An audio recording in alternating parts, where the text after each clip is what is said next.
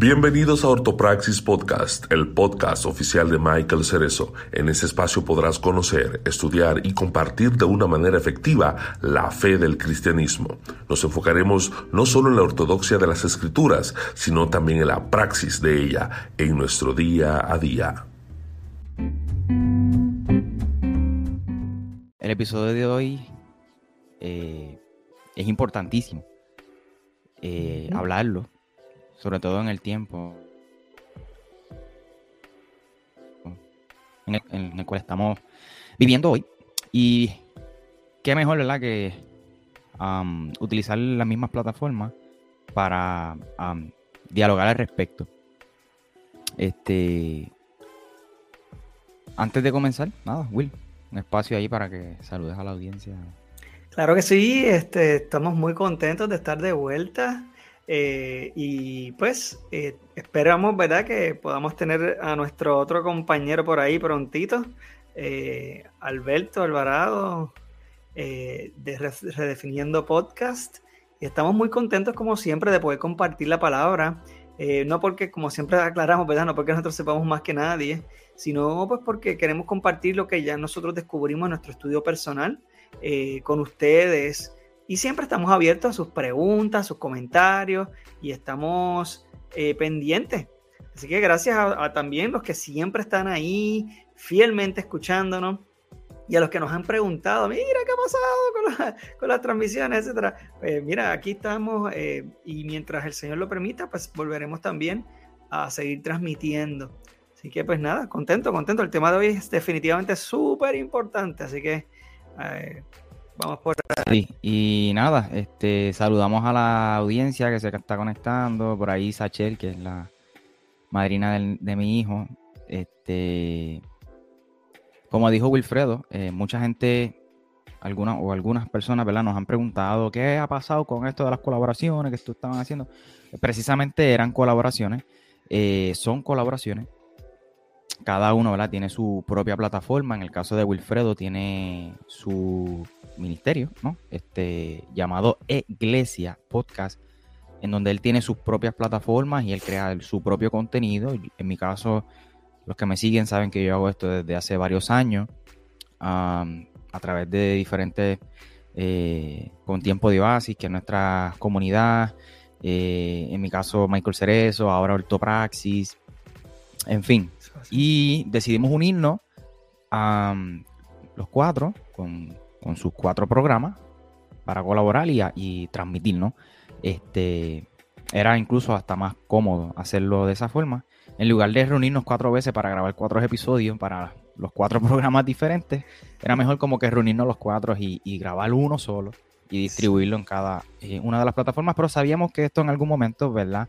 con nuestros compromisos y nuestro ritmo ¿verdad? De, vida y, demás, pues sabíamos que en algún momento pues iba a, a, menguar un poco, eh, íbamos a estar un tiempo sin transmitir, quizás en, un futuro volvamos de nuevo, pero mientras, mientras que podamos hacerlo, seamos los cuatro, seamos tres, dos, pues lo seguiremos haciendo, ¿verdad? Y, y agradecemos a Dios por este tiempo, a ustedes la audiencia, y sepan que hay ortopraxis podcast para rato. Y Michael Cerezo, yo sé que lo mismo para Iglesia. Este, hay mucho contenido. Eh, hay, hay, una sorpresa por ahí, eh, pero no la podemos compartir todavía. En su momento se enterarán. Pero bueno. Eh, definitivamente viene material por ahí y pues como estaba diciendo Michael, en cada una de nuestras plataformas va a seguir, vamos a seguir haciendo material, así que pueden contactarnos, pueden sintonizarnos, ver los videos que van a estar saliendo por ahí de diferentes temas y como les, di, como les dijo Michael, pues sí, cada uno de nosotros tenemos nuestro ministerio y vamos a estar trabajando eh, eh, enfocado en nuestras plataformas. Saludo ahí a, Emanuel. saludito, saludito. Ahora sí, Michael, pero no que te interrumpe mi amigo mío. No, para nada, mano, tranquilo. Este. Hoy, como siempre, vamos a dejar los comentarios, sus argumentos, sus quejas, sus crisis, sus catarsis, para al final eh, un espacio que hemos separado para eso, pero vamos a estar colocando pues, los comentarios a aquellas personas que nos ven, nos sintonizan de manera en vivo, ya sea en las plataformas de YouTube, Facebook, etcétera. Los que nos están escuchando en, la versión podcast, pues sepan que esto se está llevando a cabo de manera en vivo y si usted quiere participar y hacer sus preguntas o dejar sus comentarios para que nosotros lo leamos, pues tiene que sintonizar algún miércoles. Eh, bueno, vamos a lo que vinimos. Hoy vamos a hablar de algo súper importante y el tema es básicamente responder una pregunta. ¿Por qué yo necesito congregarme? ¿Por qué necesitamos congregarnos? Y para eso, pues yo quisiera, quizás Wilfredo, este, que fuiste el que me traíste la preocupación, sí. hablaras del problema, definieras un poco el problema y qué es lo que estaba pasando, porque estamos tocando este tema quizás. Sí, vamos a, vamos a estar contestando precisamente la pregunta de eh, por qué ya la gente no se quiere congregar y precisamente eh, queremos tratar el tema de desde, que yo me convertí, siempre he escuchado a la gente que dice, no, pues porque no, no es importante o no es necesario que uno se congregue, no es importante, o sea, no es necesario que uno esté en una iglesia para ser salvo. Y estamos aquí hablando de diferentes aspectos vamos a estar hablando más adelante de ese mismo comentario. Pero yo creo que prácticamente hay varias razones por las cuales ya la gente no necesariamente se congrega, y estoy hablando de manera física, ¿verdad? Eh, primero, hay gente que no le gusta rendir cuentas a un pastor Tal vez porque entiende que el pastor no está preparado y por eso es importante conseguir tal vez una congregación en donde el pastor, usted entienda, sea una persona preparada, respetada, que usted entienda, eh, le pueda eh, enseñar a usted definitivamente eh, a crecer y lo pueda dirigir, disipular, porque el discipulado no se acaba, mi hermano, eso no es algo que se le da a usted cuando usted es nuevo creyente, sino el discipulado se supone que sea un aspecto que sea constante en la vida suya. Eh, yo creo que también otro problema que hay es, es, que la gente, y esto afecta a diferentes aspectos de la vida cristiana, es el miedo al compromiso. El temor a tener que comprometerse y el, y el sentir una tensión y una presión por tener que comprometerse con alguna congregación, en algún ministerio o algo así. Y también eh, parte del problema viene a que la pandemia ha presentado que pues podemos seguir pues participando de un servicio eh, de manera virtual y no tengo que ir presencialmente, así que puedo estar en casa, puedo estar en calzoncillo, en ropa interior o qué sé yo, eh, y puedo comer lo que me dé la gana, hacer lo que me dé la gana mientras estoy viendo el servicio. ¿Y qué pasa? Que esto ha aumentado un aspecto que de por sí ya en eh, eh, yendo a algún templo lo estábamos sufriendo y era el hecho de que muchos cristianos vamos, somos lo que llaman domingueros y es más, el problema no es ni siquiera ser dominguero, es ir, participar de un servicio y regresar a la casa y ya con eso eh, eres cristiano. Y eso pues no hace mucho sentido, ¿verdad?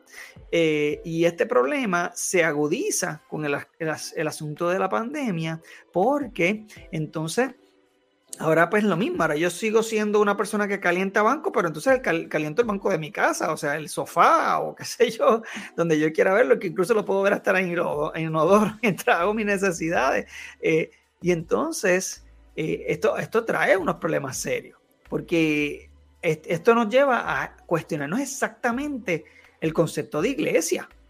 ¿Okay? Y, es, y ahí es donde nos vamos a dirigir el día de hoy. Entonces, la pregunta viene siendo es entonces, ¿Es necesario congregarse? Es, eso es lo que vamos a estar contestando hoy como tal. ¿Es necesario congregarse?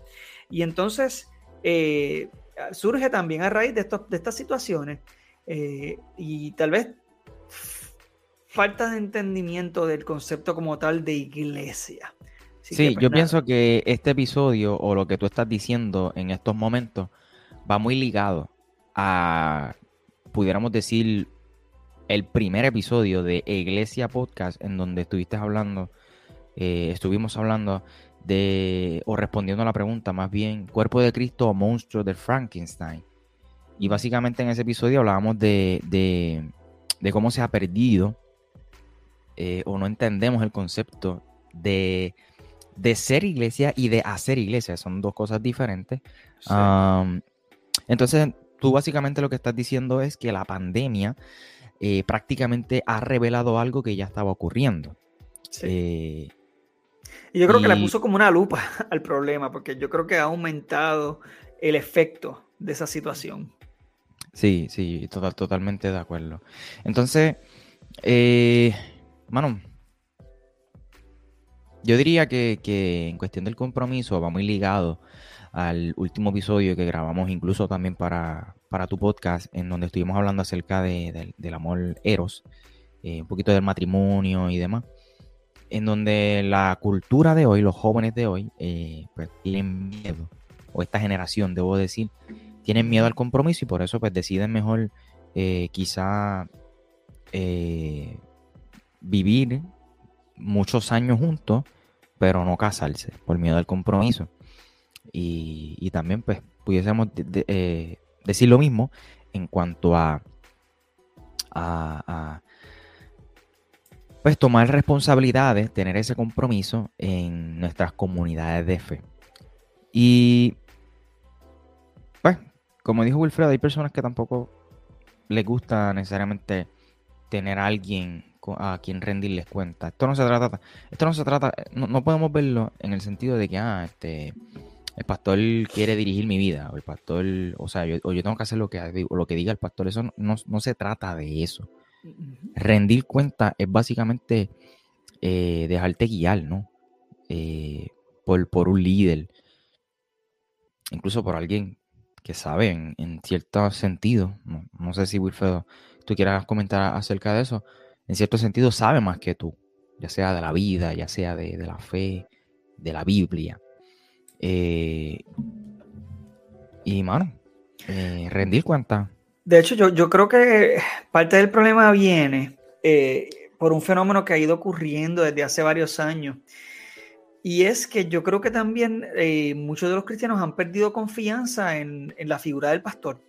Y esto porque lamentablemente tenemos demasiados autodenominados pastores, gente que tal vez no, fueron ordenados por alguna denominación o tal vez eh, no es necesario 100% eso, sin embargo, pero que no, sin embargo, no tienen como eh, el aval de otra persona que a lo mejor tenga más experiencia, que pueda decir pues que fulano de tal ha dado testimonio, tiene una preparación también de estudios que eh, le permita enseñar la palabra con una profundidad que sea requerida.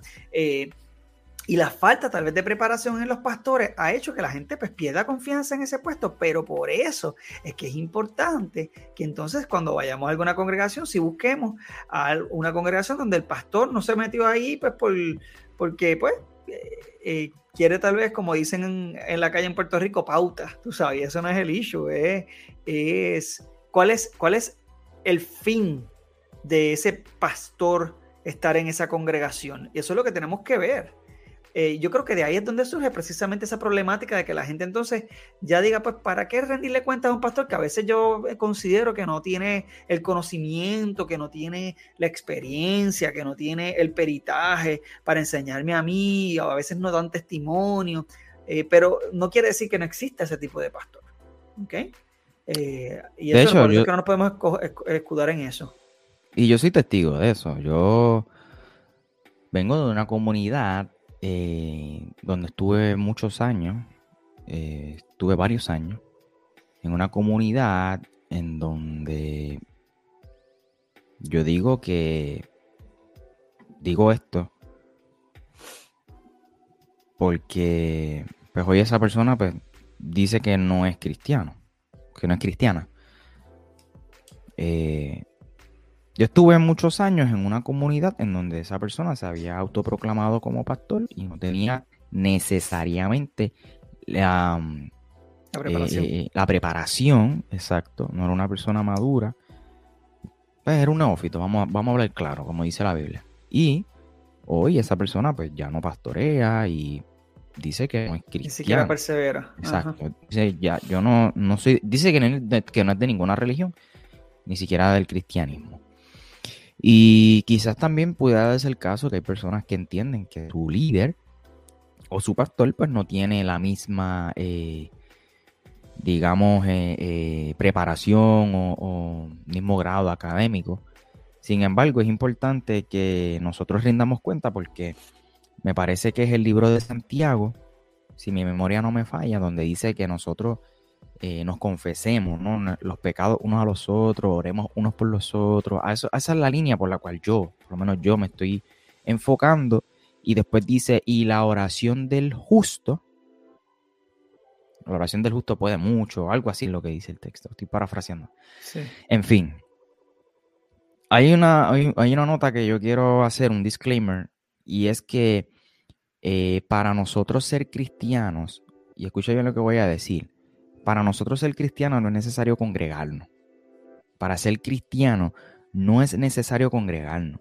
Porque para ser cristiano lo que necesitamos es recibir a Cristo por la fe como nuestro Señor y nuestro Salvador de nuestra vida. Pero para vivir como cristiano, sí es necesario congregarnos. Y eso lo dijo un pastor llamado Oscar Flores, no sé de dónde, este, me parece que es de Latinoamérica, pero eh, me parece que, es bien importante que hagamos esa salvedad. Cuando estamos diciendo que para tú ser cristiano. Eh, que de hecho, eh, yo, lo. Perdón que te interrumpa. De hecho, yo lo cambiaría más bien como que para ser salvo, pues no es necesario tal vez ir a la iglesia, pero yo creo que parte de la iglesia es, ser cristiano, definitivamente, ¿verdad? Pero sí. Bueno, sí, exacto. probablemente es lo que él quiso decir de todas maneras. Sí, exacto, exactamente. Esa, esa es la, la, línea. Y en, esa, en ese mismo planteamiento, eh, vamos a, en esa misma línea, vamos a presentar ocho planteamientos que hacen las personas eh, para no congregarse. Los primeros dos, voy a mencionarlo. El primero, eh, que las personas dicen, ¿para qué congregarme en una iglesia si Dios está en todos los lugares? Yo puedo hablar con Dios donde sea, puedo hablar con Dios desde mi casa. El segundo, no es necesario ir a la iglesia. No sé si tú quieres leer los próximos dos. Sí, sí, sí, claro. El, próximo sería, no necesito ir a la, iglesia para creer en Dios. Ah, el otro dice, yo oro, alabo y estudio la Biblia mejor en mi casa. o el otro, el otro, el otro, yo soy la iglesia. Dios está en mí y me ama, ¿para qué ir a alguna parte? Y el otro dice, Dios está en todo lugar, la iglesia no es necesaria. Y la más clásica que he escuchado, Dios mío, terrible, está llena de hipócritas. Amén. Chao, Eso está escrito casi en piedra. Entonces, yo creo que ahora vamos, eh, o sea, es importante que ahora vayamos a, ver la base de cada uno de ellos y, vamos a ir viendo a través de la misma palabra eh, cuán ciertos son estos planteamientos. Y hay algunos de los que hemos mencionado que en parte tienen razón, eh, pero se quedan cortos. Y hay otros que son totalmente falsos. Perdona, Michael. No, sí, sí, totalmente. Este, son planteamientos que eh, cuestionables y son, planteamientos cuestionables y, y algunos están incompletos. Por ejemplo, el, el que dice yo soy la iglesia, sin duda alguna. Tú eres la iglesia. Pero eso está incompleto ahí. Eh, Wilfredo puede abundar más de eso, lo, hablamos en, el episodio que hicimos referencia al principio. De hecho, en mi canal de YouTube voy a dejar una tarjeta arriba para que usted vea ese episodio. Cuerpo de Cristo o Monstruo de Frankenstein. pero sí me parece que son planteamientos que quizás están completos y otros están completamente erróneos. De hecho, el planteamiento ese de que la iglesia está llena de hipócritas, pues, brother, la iglesia es un, es, un lugar donde está todo el mundo enfermo, donde todos necesitamos de Dios. ahí no hay, ningún, hay nadie más santo que otro. Y que no confundamos la iglesia con el templo. Si tú dices que si tú eres parte de la iglesia de Cristo y tú dices que la iglesia está llena de hipócritas, pues tú también estás lleno de hipócritas porque tú eres parte de esa iglesia. La iglesia es un cuerpo vivo y como eh, cuerpo vivo no puedes decir que tú eres la iglesia y entonces no congregarte, porque eso es como decir que yo me corto el dedo, lo dejo por ahí a que se pudra, a que se consuma, yo digo que siga diciendo ese dedo es mío y el dedo es, siga, tú sabes, funcionando por su parte. Sabemos que el dedo no puede vivir sin el resto del cuerpo. El cuerpo se pudre, le da gangrena y, eh, y nada, llega un punto en que se muere y no, ya no se puede conectar al resto del cuerpo. Y de esa manera nosotros no podemos funcionar de manera independiente porque tenemos una función. Por eso es que el sentarse a ver un servicio, ya sea en el mismo templo o en nuestra casa, no es ser iglesia y eso no sirve. O sea que ah, quiero ¿verdad? Traer las cosas a un punto mayor. O sea, claro. cuando hablamos de congregarnos, no es ni siquiera ir a, a, un templo a escuchar un servicio, es que tenemos que tener una función activa en ese cuerpo. O sea, que es mucho más allá de eso.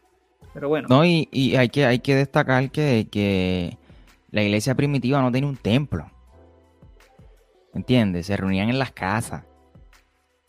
Pero hacían comunidad. esa es la línea, hacer comunidad. Esa es la importancia. Cuando Dios creó al ser humano, brother. Dios no creó al ser humano, o sea, Dios no dejó a Adán solo. Nos creó con la necesidad de hacer comunidad, porque Dios es comunidad. Entonces, sin duda alguna, el, proceso de la pandemia y todas estas plataformas nos han facilitado o nos ayudaron en, cierto momento para que las personas eh, escucharan el mensaje del domingo, etcétera. Incluso hasta personas, este, yo, pienso que en la, época de la pandemia, en plena pandemia, estábamos en la pandemia, vamos, todavía estamos en la pandemia, pero cuando comenzó la pandemia, eso, eso es lo que me estoy refiriendo que estábamos literalmente trancados todo el mundo en su casa, yo pienso que fue el momento en donde más el evangelio se expandió. Yo pienso eso. Gracias a estas plataformas. Claro. Sin, sin embargo, eh, así como dicen que la educación virtual no es lo mismo que la educación presencial, lo mismo en la iglesia. Lo mismo es la palabra de Dios, lo mismo es habitar eh, eh, los hermanos, el congregarnos el sentir el calor de ese hermano, el escucharlo, el tú contar tu, el tú ser vulnerable, que también lo hablamos en uno de los episodios, el, el, de tú rendir cuentas o contar, ¿verdad? Este, como tú quieras llamarlo. Eso es súper importante. Y ya, y ya que tú estás, y tú estás mencionando algo bien importante, Michael, eh, que es lo fácil o lo útil de poder esparcir el Evangelio a través de las redes y, y de manera virtual. Sin embargo, volvemos a lo mismo. Hay tres aspectos en la gran comisión, ¿verdad?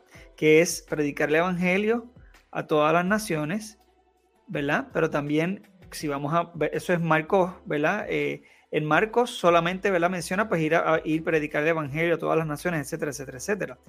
Pero eh, en, en Mateo 28 se nos da un marco más claro y no solamente se queda en predicar el Evangelio, sino ir y hacer discípulos a las naciones, ¿verdad? Bautizándolos en el nombre del Padre, del Hijo y del Espíritu Santo. Que ahí tenemos las tres. Una es, o la primera es predicar el Evangelio, la segunda es discipular, hacer discípulos y la tercera es bautizar. Yo quiero preguntar a cuál, a qué persona se le puede disipular y bautizar de manera efectiva, de manera virtual. Yo no sé, pero yo no le pienso tirar agua a mi computadora para que le llegue a la persona que yo quiera bautizar, tú sabes. eso como que no va a funcionar. O un gila.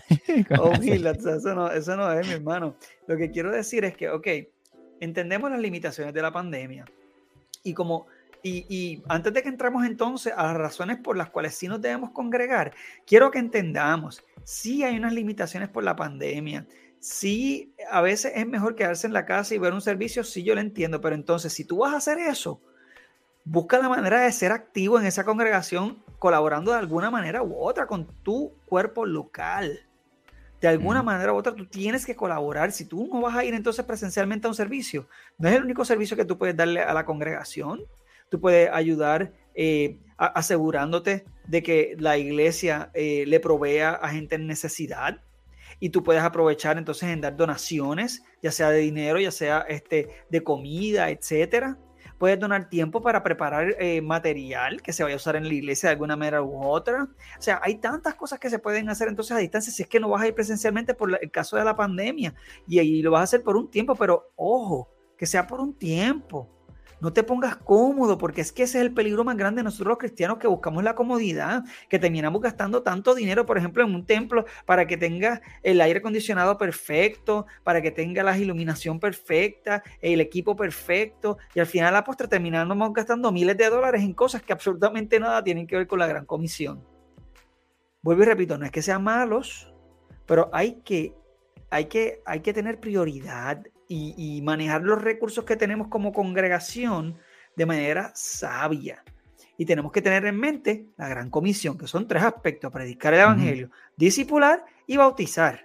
O sea, es importante que continuemos esa, esa misión completa. Ahora, Michael, para comenzar esto entonces, ¿cuáles son las razones? ¿Por qué razón entonces tenemos que... los comentarios que están haciendo tan graciosos. no, y fíjate, antes de que empiece, Wilfredo, así como eh, tú estás hablando, ¿verdad? De la importancia de congregarnos, estamos hablando. De la misma manera,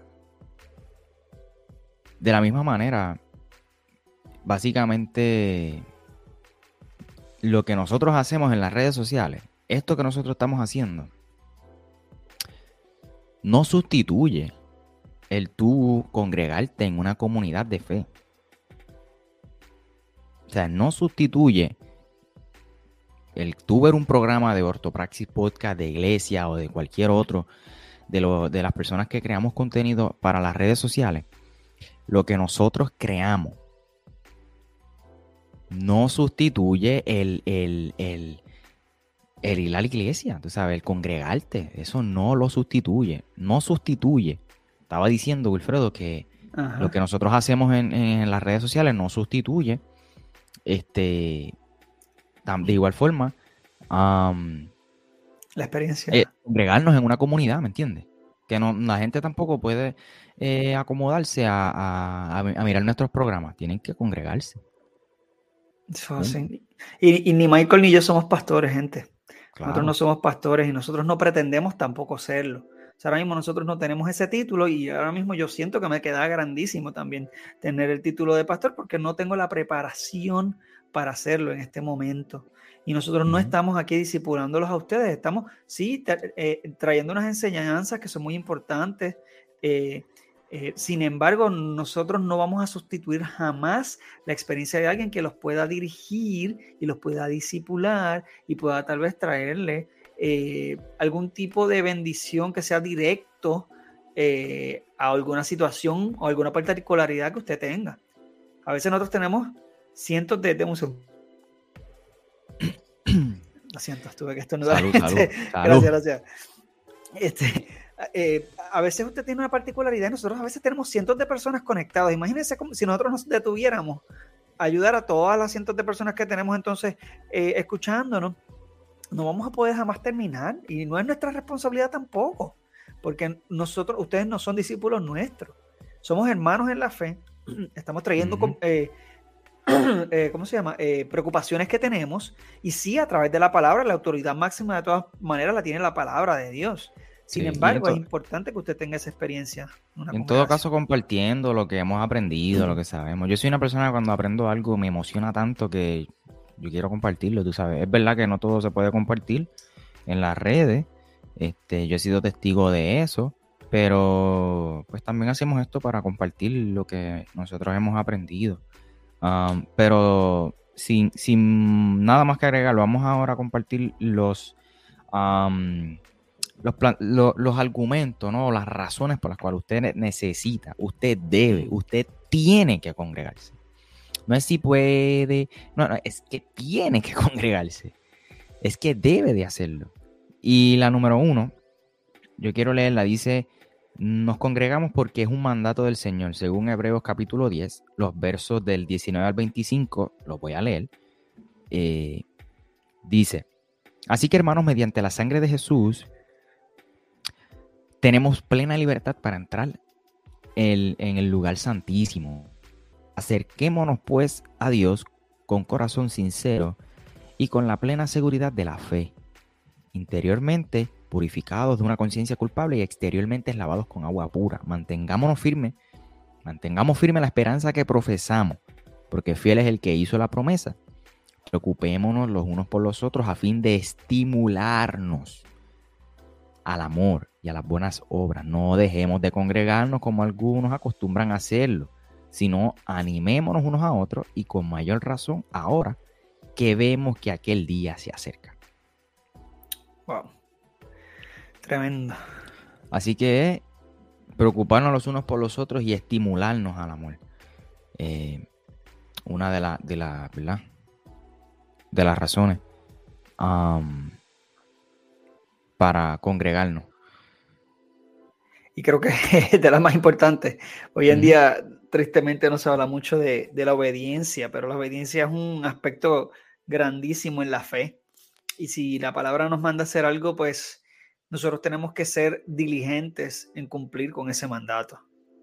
Eso no lo podemos tomar a la ligera, mi hermano. Tenemos que congregarnos. Congregarse es agruparse, ¿no? Eh, con otra gente, compartir, ser vulnerables, etc. Así que en ese, en ese sentido, pues es importante que tengamos en consideración que la palabra nos manda a congregarnos y no solamente eso, sino que nos alentemos a las buenas obras, al amor.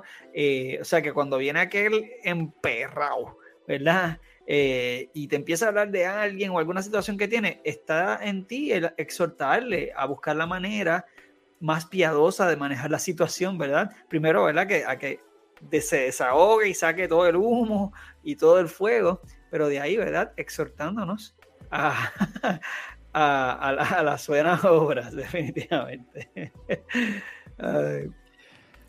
Chiste interno, pero nada, segundo punto.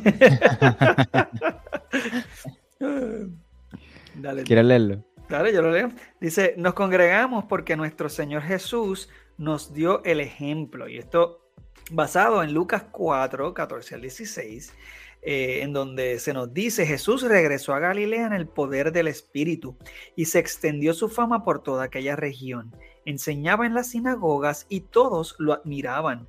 Fue a Nazaret donde se había criado y un sábado entró en la sinagoga como era su costumbre. Se levantó para hacer la lectura. Así que vemos ahí un Jesús que se congregaba eh, y se reunía, y, es bien curioso, ¿verdad? y, quiero mencionar esto por la misma estructura que hemos heredado de la iglesia que se dista un poquito de, lo que, de la experiencia de Jesús, pero en, la sinagoga se entraba, alguien enseñaba, la gente escuchaba, pero también hacía preguntas, comentaban, ¿verdad? Y era, era un, un ambiente de comunidad en donde sí, la gente sí respetaba al rabí o al maestro, y el rabí era una persona experimentada, una persona que tenía mucho conocimiento de la palabra de Dios, de las escrituras hasta ese momento, y se le, por ese caso se le daba un respeto y además esa persona tenía experiencia de la vida porque tú no podías ser un rabí siendo menor de 30 años. O sea que nunca ibas a tener un rabí eh, jovencito. Los rabís tenían que ser hombres ya maduros que tuvieran suficiente experiencia en su vida para poder aconsejar, enseñar y aplicar las escrituras de manera eh, bien práctica, dicho sea de paso, ¿verdad? Y valga la redundancia. Eh, para, que sea bien práctico en la vida. Así que eh, eh, esto no, deja de ver que ah, yo no estoy diciendo ¿verdad? que ser un pastor joven es malo, pero yo creo que a veces hay que hacer un buen balance ¿no? en nuestras congregaciones donde haya eh, maestros que sean ancianos literalmente, no solo ancianos de estar tiempo en la palabra, pero que tengamos una visión de, de, una persona que lleva muchos años en el Evangelio eh, y que así también podemos tener jóvenes que enseñen, pero que estén dirigidos eh, por alguien que tenga algún tipo de experiencia mayor en el Evangelio, que los puedan también guiar, porque como les mencioné al principio, eh, el discipulado nunca acaba, mi hermano, todos somos discípulos hasta el día que nos morimos de Cristo, ¿ok? Somos discípulos de Cristo. Sin duda alguna. Y vemos en ese texto que tú leíste que es algo que hacía constantemente, como era de costumbre. Eh, el tercer argumento para que tú necesitas escuchar para entender que tienes que congregarte. Dice, nos congregamos porque la exposición de la palabra ilumina nuestra mente para tomar decisiones sabias y para corregir nuestra vida.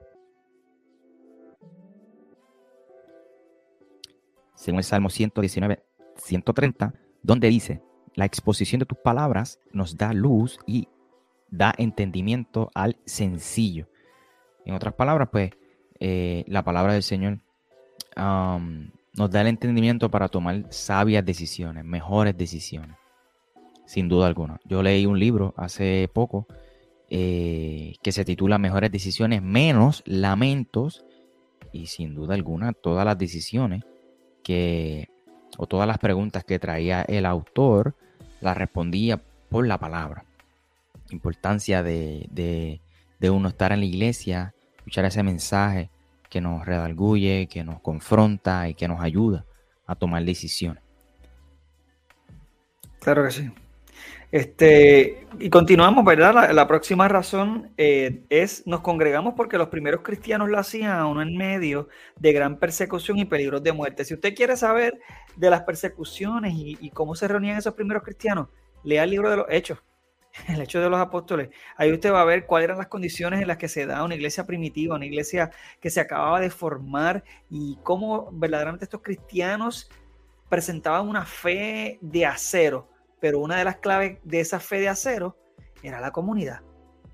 Y, en, hechos vamos a ir viendo eh, constantemente que, bueno, aún en el principio se nos está dando, creo que ya para el capítulo 3, si mal no recuerdo, eh, que la iglesia tenían, ellos, ellos tenían todas las cosas en común. Eh, así que no había necesidad entre ellos porque ellos se compartían las cosas, se proveían, si había alguna eh, necesidad entre algunos de ellos, no había ningún tipo, había un desprendimiento de las pertenencias porque había una idea de que todos somos una comunidad, nos tenemos que ayudar, nos tenemos que dar eh, apoyo mutuo, no podemos dejar a nadie atrás, ninguna viuda, ningún desamparado entre nosotros. ¿Por qué? Porque había un sentido de comunidad tan profundo Así que lo que le hacía daño a uno le hacía daño a los demás. Pero mira qué chévere que como usted sea un cortazo en cualquier parte de su cuerpo, lo primero que pasa es que usted sangra. Y ese sangrado tiene dentro de esa sangre eh, unos, unas proteínas que van a llevar a que esa sangre se coagule. ¿Ok? Eh, y, y, esa, y esa coagulación de su sangre va a sellar y evitar que esa, que esa herida siga sangrando. De ahí van a entrar un montón de partes de su cuerpo de tejidos, entre ellos los capilares, eh, los, vasos este, linfáticos que van a estar llevándose y defendiendo su cuerpo. Y hay, hay, una serie de procesos que ocurren para defender su cuerpo de, de, eh, organismos externos que entren por esa herida van defendiendo mientras esa herida va sellando y va sanando. Eso es una representación clara de lo que ocurre, debería ocurrir en la iglesia. Eh, y es que cuando alguien se corta o cuando alguien se separa o cuando alguien, eh, pues esa persona tiene que ser capaz de regresar y nosotros debemos ser capaces de, darnos cuenta, pero mira, a veces por tantas personas que hay en la congregación, eh, a veces no nos damos cuenta que alguien hace falta. Y yo sé que eso puede ser doloroso porque yo lo he pasado. Sin embargo, no, tampoco no lo podemos tomar como excusa de que ah, pues ahora yo no regreso porque no me hago, no hago falta. No, no, tú eres parte de ese cuerpo. Deja saber tu sentir eh, y, y sé un ente activo, un miembro activo de ese cuerpo. Ninguno de tus dedos, eh, por tú dejarlo de usar, se rehúsa a seguir en tu cuerpo, se corta y se va. Eh, y así mismo nosotros no debemos hacerlo en una congregación. Es doloroso, vuelvo y repito, yo lo he pasado. Sin embargo, eso debería motivarte entonces a ser un portavoz de otras personas que pueden estar pasando lo mismo y decir, gente, vamos a despertar, vamos a, estar pendientes a aquellos que, que, dejan de congregarse, aquellos que a lo mejor se sienten ofendidos por algo. O sea, ser un portavoz, eso puede ser entonces tu propósito en el cuerpo. Y defender precisamente como lo hacen nuestros anticuerpos ante cosas externas que se metan en la congregación y en el cuerpo. Yo quisiera irme un poquito más rough primeros cristianos se reunían. Aún en medio de la persecución, caballo. Y nosotros por una pandemia nos asustamos y no queremos congregarnos. Entonces tú no le estás haciendo justicia al, término cristianismo. No le estás haciendo justicia a la iglesia primitiva, a nuestros hermanos, aquellos que estuvieron, estuvieron dispuestos a que los mataran con tal de reunirse. Y entonces tú, porque te duele la cabeza o estás cansado, llegaste del trabajo, no vas a la iglesia. O no te congregas, porque no es el hecho de que faltes, tú sabes. Faltes un día, es que no te congregas. Tú eres cualquier cosa, pero perdóname, pero cristiano no eres. el, ser, el ser salvo se demuestra con las obras. Y la experiencia del cristiano es en comunidad, no es individual es en comunidad. Y sí, hay periodos de tiempo en los cuales nos estamos moviendo de una congregación a otra, y sí se entiende que puedes, puedes pasar un tiempo en donde no estés como tal en una congregación, pero tienes que cuidar entonces de que si tengas un estudio profundo, de que entonces busques recursos, ¿verdad? Para mantenerte a ti y a tu familia, pero que no sea un periodo largo. Lo digo por experiencia propia, por estar en un, periodo largo eh, poniéndome cómodo, eso me afectó drásticamente a mí y a mi familia. Y eh, no podemos permitir que eso ocurra. Así que vamos a ser responsables y sí, pues tal vez a veces necesitamos un tiempo como de, desintoxicación de alguna congregación por diferentes situaciones o lo que sea, ¿verdad? Que haya pasado. Eh, pero una vez pasemos ese periodo, tenemos que activamente buscar una congregación nueva donde podamos estar, donde podamos servir. No es sencillamente ir a donde yo me pueda sentir que crezco, que lo otro. Mira, yo le voy a decir una cosa. Usted no va a crecer si usted no sirve. Usted tiene que servir, tiene que buscar cumplir con su función. Vuelvo si no al mismo. si no sirves, no sirves. Ese, ese, ese adagio ya que se ha, formado tan, tan eh, popular y es tan cierto. O sea, definitivamente. Pero ojo, Wilfredo, porque también hay gente que se en saltamonte y andan brincando, papi, de iglesia en iglesia, tú sabes. A la primera situación. Me con fulano, me enchismé con fulano y o sea, no somos saltamontes porque las ranas nos van a comer en algún momento. Tú sabes, somos, se supone que ovejas. Y si somos ovejas, pues tenemos o necesitamos un pastor. Sí, mi pastor es Cristo. Amén. Yo a mi pastor nada me faltará. Claro que sí. ¿Para quién tú le rindes cuentas aquí? ¿Entiendes? Eh, son los extremos, yo diría. Y lo que tú estás trayendo es una preocupación real. Tú estás yéndote más a la línea que es una iglesia bíblica, que es una iglesia, digamos, entre comillas, sana doctrina. Y pongo entre comillas porque, pues, todas las iglesias dicen que tienen la sana doctrina. Este, pero sí, eh, es como las dos caras. Yo creo que si una iglesia a usted no le está preparando y no le está dando las herramientas para usted tener una fe sólida, eso no es una iglesia con sana doctrina o por lo menos no es una iglesia suficiente para usted. Consiga una iglesia donde el pastor sea un hombre preparado, serio en, la palabra, que no sea alguien que sencillamente se autodenominó pastor y ya, sino una persona que realmente tenga una preparación, eh, que, como decimos en la calle de Puerto Rico, que vaquee, ¿no? Ese, ese, ese tipo de, título, porque ese título es grandísimo y hoy en día cualquiera se lo pone como si fuera, olvídate, eh, a hablar de cualquier cosa y no es así, mi hermano. Eh, usted ponerse el título de pastor es bien serio. Usted está haciéndose eh, maestro de la palabra y para que usted sea maestro de la palabra usted tiene que ser una persona que conozca la palabra a un nivel bastante profundo. Y con experiencia también. Y el quinto argumento, pero no menos importante, nos congregamos para aprender, para aprender juntos aprendemos a convivir en armonía eh, con nuestros hermanos en Cristo, según Efesios capítulo 4, los primeros dos versos donde dice, por eso yo que estoy preso por la causa del Señor, les ruego que vivan de una manera digna del llamamiento que han recibido, siempre humildes y amables, pacientes, tolerantes unos con otros en amor. y eh, también para aprender a soportar a los débiles con amor. Romanos capítulo 14 y capítulo 15 eh, habla de una dinámica que quizás no voy a entrar en ese tema, pero el término débil en la fe es aquella persona que piensa que todo es pecado. Básicamente, a eso es lo que Pablo se refiere cuando dice débil en la fe. No es un nuevo convertido. Es una, una persona débil en la fe, según Pablo, no es aquella que, le, que hace lo que le da la gana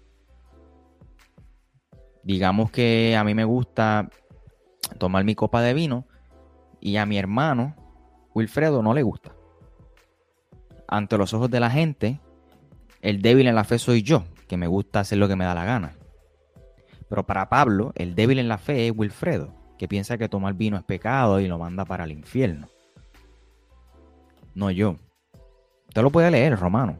Capítulo 14, capítulo 15, lo lee con calma. Pero básicamente hago ese paréntesis y creo que en uno de los episodios lo hablamos. pero Pablo dice, reciban al débil en la fe, este, pero no para contender entre opiniones o sobre opiniones. Simplemente recibanlo, según Romanos capítulo 14, verso 1. Y el capítulo 15, eh, los primeros tres versículos dice, eh, así que los que somos fuertes debemos soportar las flaquezas de los débiles y no agradarnos a nosotros mismos. Cada uno de nosotros agrada a su prójimo en lo que es bueno para edificación, porque ni a un Cristo se agradó a sí mismo. Antes bien, como está escrito, los vituperios de los que te vituperaban eh, cayeron sobre mí.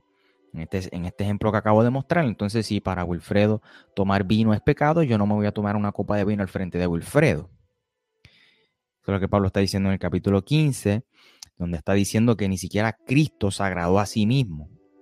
Eh, y por último, pues aprendemos también a tener unidad y ayudarnos mutuamente como familia espiritual que somos, según Efesios capítulo 4 nuevamente, los versículos 15 y 16, donde dice más bien, al vivir la verdad con amor, creceremos hasta ser en todo como aquel que es la cabeza, es decir, Cristo. Por su acción todo el cuerpo crece y se edifica en amor, sostenido y ajustado por todos los ligamentos según la actividad propia de cada miembro, lo que tú estabas hablando. Claro, y, aquí vemos eh, un aspecto que también pues, seguimos ignorando, es el hecho de verdad de la necesidad del discipulado, y ahí donde viene la gran parte del, del crecimiento entonces, ¿qué pasa? Que cuando entonces estamos en nuestro estudio personal y nos acercamos a pasajes que son bien distintos, digo, difíciles, perdón, y a temas que son complicados, como está, eh, hemos estado en los últimos episodios, estuvimos hablando eh, en la colaboración de, escatología, ¿no? De los temas de los últimos tiempos. Qué, qué complicados esos temas, ¿no? Pero entonces es imposible tratar esos temas si no tenemos una base primero de la palabra para poder entrar a ellos. es muy difícil entenderlo. Supone que era una sorpresa, pero está bien. No, lo que estuvimos hablando eh, hace unas semanas con Alberto y, y, de Iglesia Podcast. Que tú, ah, ya, ya, ya, ya, ya. Sí, sí, sí, sí. Sí, sí, sí, te entiendo. Te este, y entonces, eh, eh, ¿verdad? Estuvimos hablando precisamente del rapto y estuvimos hablando de, de, algunas preguntas, ¿verdad? Que ustedes también nos ofrecieron acerca de escatología. Y, sí, una de las razones por las cuales a veces fallamos mucho en el estudio de la escatología eh, es por falta de algunas, ah, algunos conceptos que son fundamentales en la fe que no hemos recibido en nuestro discipulado. Eh, y por eso es crucial que tengamos a alguien que nos dirija, que tenga la capacidad de poder dirigirnos. Y yo escuché de una persona algo que me, que me, que me tocó por el resto de mis días y ha sido todo buen cristiano o todo cristiano que tiene tal vez una experiencia sana eh, en, su vida cristiana debe tener tres tipos de personas. Una persona a quien tú puedas seguir, admirar y de quien tú puedas aprender, no, necesariamente porque tú estés de acuerdo con todo, pero que puedas aprender esa persona, una persona con quien, ¿verdad? Como quien dice a tu nivel, con quien tú puedas compartir las experiencias y aprender unos de otros, y alguien a quien tú le puedas enseñar o a quien tú puedas disipular. No se trata de dar clases literal con un micrófono o con una pizarra, no, es enseñar y demostrarle a otra persona lo que es ser cristiano y cómo es cómo se debe vivir, ¿no? O sea que esos tres aspectos en la vida de un cristiano deben ser, y sobre todo en, de todo líder, tiene que haber ese, ese, ese balance. ¿Por qué? Porque si yo no tengo a alguien que me enseñe a mí, de mi cabeza va a estar, ah, pues yo soy la cabeza de aquí. O sea, yo soy el, más, el, cheche, el cheche de aquí, el más que más, tú sabes, eh, la cabeza de aquí, y la cabeza es Cristo, mi hermano. Ninguno es la cabeza de la iglesia, sino Cristo. ¿verdad? Y para evitar eso y mantenernos humildes, tenemos que tener a alguien a quien nos enseñe a nosotros y alguien que esté, ¿verdad? más o menos como nuestro, eh, no me gusta usar la palabra nivel porque ya hoy en día ha cobrado otro sentido, ¿verdad? Pero, eh, ¿verdad? Que esté más tenga nuestra experiencia y nuestra más o menos experiencia en el Evangelio, la cantidad de tiempo, etcétera. Y alguien a quien le podamos enseñar. ¿ok? Eso es como que nos va a mantener en un punto bastante humilde, porque nunca vamos a dejar de aprender de todas maneras. Totalmente de acuerdo. Entonces, Will, ¿qué, eh, ¿qué, hemos hablado? ¿Qué hemos hablado hasta el momento? Y quizás pudiésemos dejarnos llevar por ese primer eh, texto que leímos de Hebreos 10. Claro, eh, yo creo que de, lo más importante que hemos hablado es, hemos ido a través de la palabra para demostrar la importancia de congregarnos, que es algo eh, que es requerido de todo creyente. Eh, Wilfredo, pero no tiene que ver con la salvación. Sí, es verdad que hasta cierto punto no, pero si tú has sido salvo, se supone que que el Espíritu Santo que está en ti te lleve a servir en un cuerpo. Porque los dones del Espíritu, de hecho, si tú tienes el Espíritu Santo, tú tienes un don del Espíritu. Y si vamos a Primera de Corintios, desde el capítulo 12 hasta el, el, 14, vamos a ver que los dones son para edificación de la iglesia. Si vamos a Efesios, precisamente capítulo 4, los dones son para edificación de la iglesia. O sea, no, solo, no es para usted estar por allí eh, eh, usando esos dones por ahí en la calle, lo otro, no, no, es para edificación del cuerpo. ¿Y cómo usted puede edificar el cuerpo si usted no tiene contacto con el cuerpo? Eso no tiene sentido. Imagínese, si yo me corto la cabeza, no importa cuánta comida yo meta por la boca, no va a llegar a mi cuerpo. Así que es importante, ¿verdad? Ese, en ese sentido, que nosotros nos congreguemos y hemos visto, ¿verdad? A través de la palabra, diferentes este, eh, razones por las cuales es importante y es necesario congregarnos. Vimos, ¿verdad? Que es un mandato del Señor, según Hebreos capítulo 10, eh, que también eh, mm, Jesús nos dio ese ejemplo, como lo vimos en Lucas 4, que se congregaba constantemente. Lo vemos en la exposición, porque la exposición de la palabra nos ilumina, ¿verdad? Y esa exposición la tiene que dar un maestro, ¿no? Como dice Salmo 119 nos congregamos porque los primeros cristianos nos dieron también ese ejemplo de congregarse aún en medio de una, de una persecución activa y sangrienta. Y eso lo vemos en, en, en, el libro de los Hechos. Nos congregamos porque aprendemos juntos, ¿verdad? Y ahí hemos, nos hemos quedado hablando eh, de la importancia entonces de aprender los unos de los otros, de nuestras experiencias, de nuestra vulnerabilidad y nos ayudamos mutuamente en ese, en ese contexto. Sin duda alguna. Y eh, según Hebreos capítulo 10, los versículos 24 y 25 que leímos al principio, voy a quizás volver a leerlo, eh, desde el 19 específicamente, eh, donde dice, así que hermanos, mediante la sangre de Jesús tenemos plena libertad para entrar en el lugar santísimo, por el camino y vivo que Él nos ha abierto a través de, su, de la cortina, es decir, a través de su cuerpo y tenemos además un gran sacerdote al frente de la familia de Dios. Acerquémonos, pues, a Dios con corazón sincero y con la plena seguridad de que la fe, interiormente purificada, eh, de una conciencia culpable y exteriormente lavado con agua pura. Mantengamos firme la esperanza que profesamos porque fiel es el que hizo la promesa. Preocupémonos los unos por los otros a fin de estimularnos al amor y a las buenas obras. No dejemos de congregarnos como algunos tienen por costumbre, sino animémonos unos a otros y con mayor razón ahora que vemos que el día se acerca. partiendo de ese texto, podemos concluir con estas tres verdades bíblicas. Número uno, el congregarnos nos permite estimularnos mutuamente al amor y a las buenas obras. Número dos, congregarnos nos facilita que nos exhortemos mutuamente. También nos permite tener un crecimiento en el discipulado cristiano. Y número tres, el congregarnos también nos ayuda en la santidad a fin de que estemos preparados para la segunda venida de nuestro Señor Jesucristo. Amén. Y colorín colorado, este cuento se Definitivamente.